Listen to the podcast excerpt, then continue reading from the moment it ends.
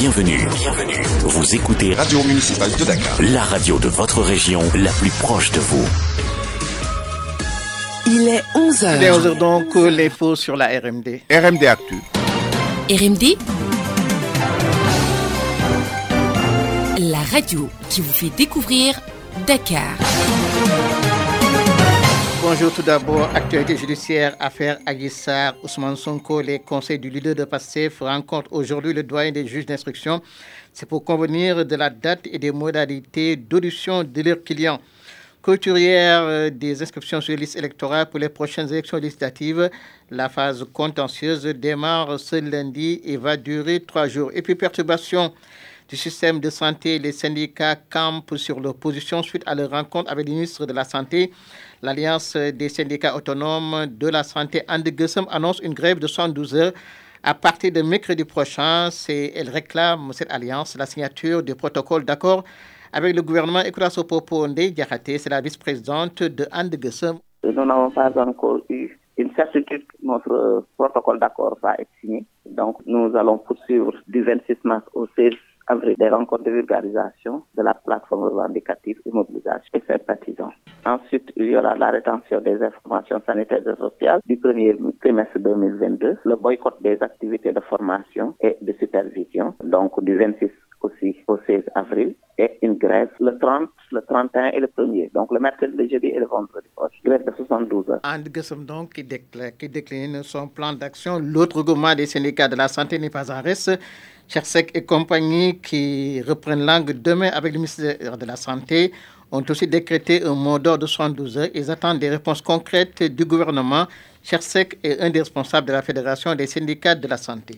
déroule troisième plan d'action à compter de ce mercredi jusqu'au vendredi inclus. Suite euh, à la situation dépôt de préavis de grève, il n'a pas encore donné de suite, nous n'avons pas encore reçu de proposition de la part du gouvernement. C'est pour cette raison, en réunion d'instance euh, du bureau fédéral euh, et la conférence des secrétaires généraux, proposé en tout cas ces trois jours de grève, en plus de la rétention d'informations sur l'ensemble du territoire national et du boycott de toutes les activités liées à des formations ou en tout cas à des ateliers dans le cadre même des programmes, y compris même le programme MILDA avec la distribution des, des moustiquaires. Demain, le ministère de la Santé nous a appelés pour des discussions. J'aurais espéré que réellement qu'ils vont nous faire des propositions concrètes parce que ça fait des mois qu'ils sont au courant et qu'ils ont la plateforme revendicative et le préavis de grève. Donc, ils, ont, je pense, connaissance de l'ensemble des points de revendication. Ils nous avaient demandé de leur donner du temps. Je pense qu'ils ont suffisamment de temps de pouvoir analyser et examiner et de nous donner des propositions concrètes.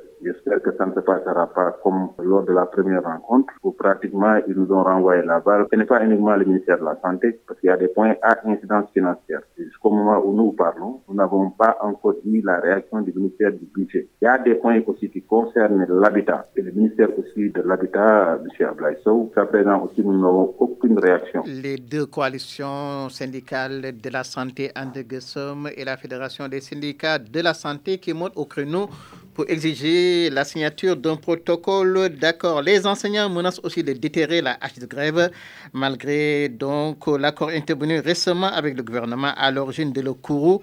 Euh, les ponctions sur le salaire du mois de mars très remontées et juste ces retenues arbitraires et illégales à ligne et de charge des revendications du CUSAMS. de manière désinvolte, sans en informer celui qui est concerné, mais vous réveillez un matin et coupez le salaire d'un fonctionnaire ou d'un agent qui travaille pour vous.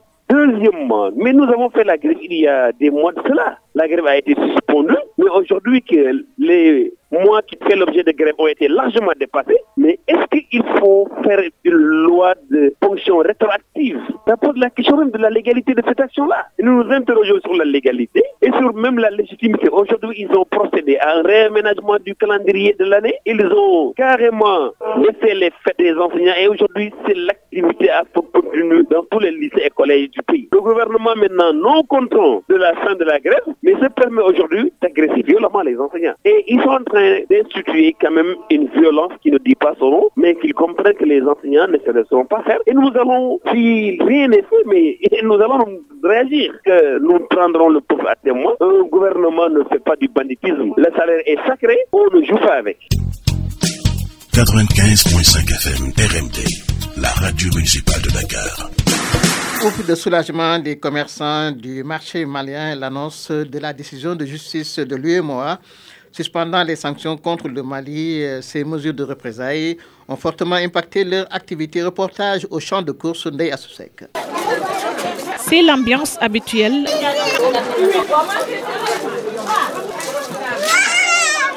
ce vendeur dit avoir traversé une période difficile à cause des sanctions de la CDAO. Avec les frontières, on a vécu très difficile parce que toutes ces frontières sont fermées. On va avoir des handicaps sur euh, la vie des commerçants et des consommateurs. Les produits qu'on amène, c'est des produits locaux consommables dans tous ces pays. Si on voit que les frontières sont fermées, vraiment, ça a impacté beaucoup de difficultés en, matière commerciale entre ces pays. Les handicaps n'ont pas de baisse de chiffre d'affaires. Du fait de la pénurie des marchandises venant du Mali, les prix ont flambé.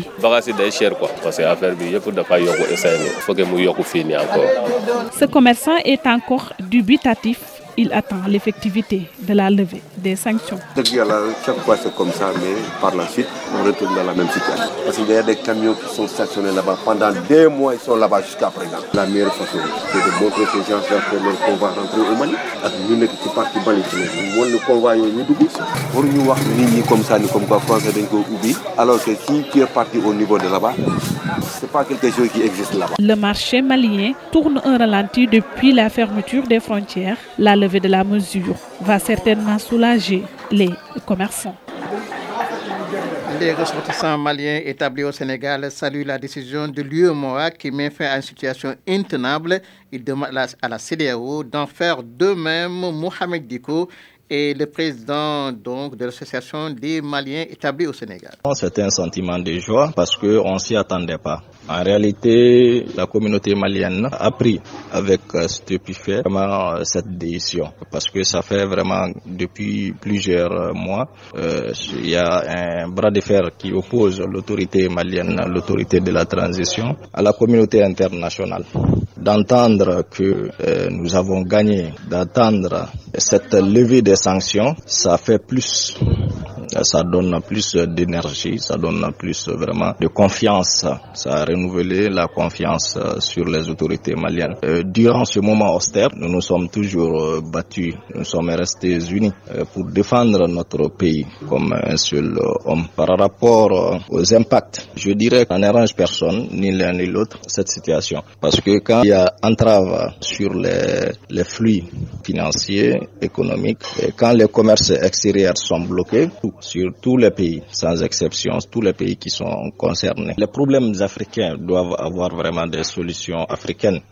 Donc la situation, on lance un cri de cœur toujours aux autorités de la CDAO. Et on espère qu'ils vont prendre exemple euh, sur l'UEMOA et que le prochain vraiment euh, concret, ils vont partir vraiment avec euh, un sentiment. Ouf de soulagement donc des commerçants du marché malien au champ de course à quelques encablures du ramadan. Justement, nous parlons euh, du ramadan qui tape à notre porte. Les musulmans démarrent le jeûne dans une semaine, un mois béni qui doit être bien préparé. Au plan religieux, selon l'imam de la mosquée extension de Liberté 6, imam Martin Gay, décline quelques recommandations. Nous l'écoutons. Premièrement, renforcer davantage notre foi en Allah subhanahu wa ta'ala car la foi, il faut le dire, est le soubassement de toutes nos adorations divines. Si la foi n'y est pas, l'adoration serait tout simplement vaine et ne serait point acceptée. Deuxième orientation, de ne plus observer des jeûnes surérogatoires dès la seconde quinzaine du mois de Sha'ban, c'est-à-dire le mois lunaire où nous sommes présentement. Le prophète Mohammed nous a clairement signifié ceci. Quand c'est la moitié de Sha'ban, c'est-à-dire du mois qui précède le ramadan, n'observez plus de jeûnes, c'est-à-dire autrement dit des jeûnes surrogatoires. Sauf celui qui a un ou des jeûnes obligatoires à compenser. Celui-là, il peut le faire durant la seconde quinzaine, n'est-ce pas, euh, du mois de Sha'ban. Durant la seconde quinzaine du mois de Sha'ban. Troisième orientation, de compenser très rapidement ou le plus rapidement possible le nombre de jours de jeûnes rompus pendant le ramadan passé, avant qu'arrive le ramadan 2022. Les docteurs de la jurisprudence islamique sont unanimes, surtout ceux de la doctrine maléfique, que quiconque néglige de compenser ces jours de jeûne rompus jusqu'à ce qu'un autre ramadan arrive, il sera dans l'obligation non seulement de compenser ces jours rompus, mais aussi il sera soumis, n'est-ce pas, à une pénalité. C'est-à-dire de donner de la nourriture, n'est-ce pas, à un pauvre pour chaque jour de jeûne, n'est-ce pas, compensé.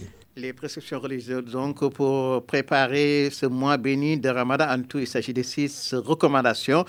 Euh, Aujourd'hui, on vous a proposé le premier jet euh, de ces recommandations de Meshallah avec euh, Imam Martin. RMD Info, l'actualité internationale.